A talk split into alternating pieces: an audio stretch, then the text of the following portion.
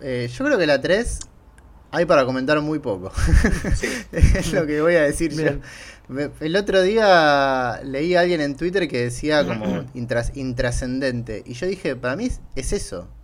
O sea, creo que la 3 tiene este objetivo.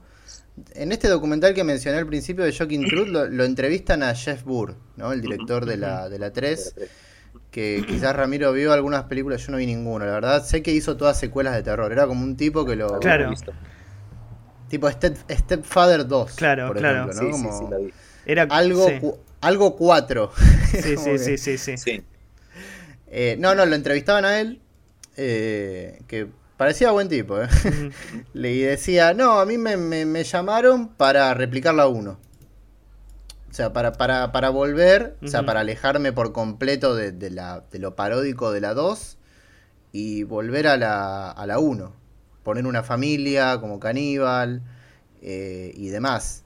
Creo que lo que tiene la película es como, ni siquiera es un noble intento. Es como que es lo, más superficial que puede existir, ¿no? Como todo muy anecdótico, me, da la sensación. No sé si les pasó eso a ustedes.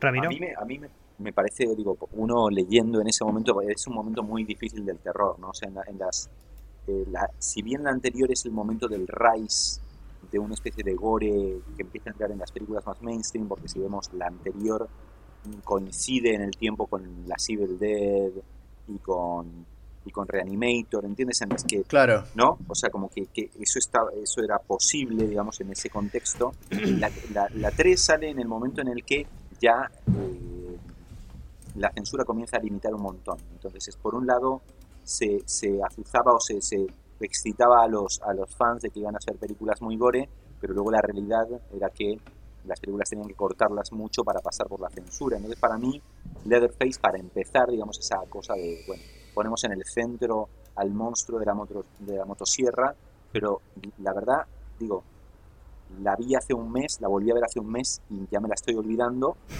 Me di cuenta que sí tarda un montón Leatherface en atacar en esta película. Entonces dices, pero no puede ser, o sea, se llama Leatherface y, no, ¿entiendes? O sea, me lo estás vendiendo casi como un porn de Leatherface. Claro. Y, Leatherface no, no comienza a hacer nada y cuando hace algo, digamos, es de lo más suavecito que hemos visto, que vamos a ver en toda la serie y en toda la serie.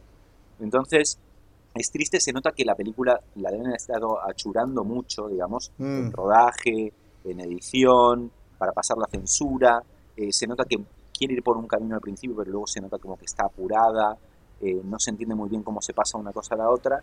Yo, eh, y, es curioso porque aparte tiene esa cosa esquizofrénica que es poco relevante, como, como decís, no aporta nada, es intrascendente, pero a la vez tiene el tráiler absolutamente mítico que es el, el Leatherface Excalibur. No sé uh, si habéis visto el, el tráiler. Bueno, el tráiler es, es lo mejor de Leatherface, es decir, Leatherface de Jeff Burr, es el tráiler.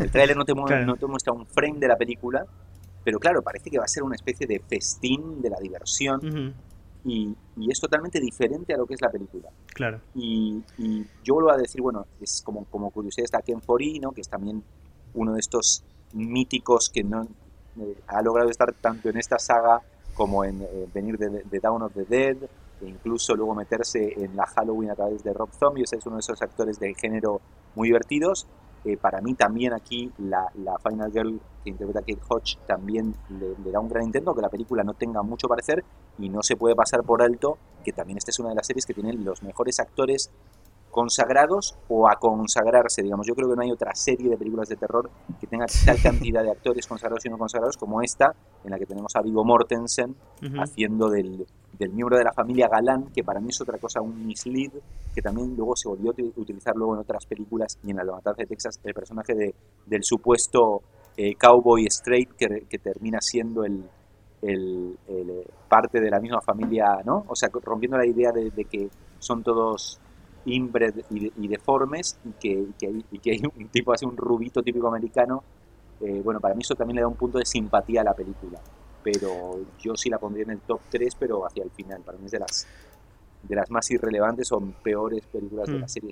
Bien, pero inofensiva, ¿no? Como que da... Inofensiva, la puedes ver. esa, esa sensación que a mí no me pasa, por ejemplo, con Leatherface de 2017, que me parece ya ofensiva.